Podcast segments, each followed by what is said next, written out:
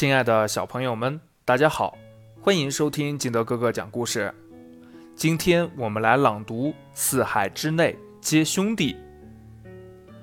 孔子的弟子司马牛有一次向孔子请教怎样做君子，孔子对他说：“君子不忧愁，不害怕。”司马牛不懂这句话的意思，问道。呃，不忧愁，不害怕，就叫做君子了吗？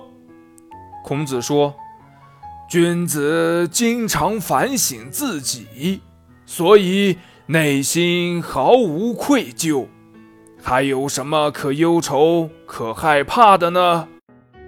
司马牛告辞孔子后，见到了他的师兄子夏，他忧愁地说：“人家都有兄弟。”多快乐呀！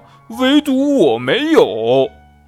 子夏听了，安慰他说：“我听说过，一个人死与生要听从命运的安排，富贵则是由天来安排的。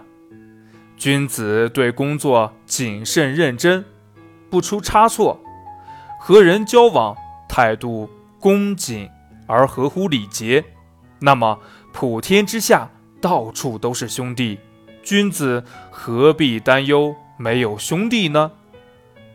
四海之内皆兄弟的意思是，世界各国的人民都像兄弟一样。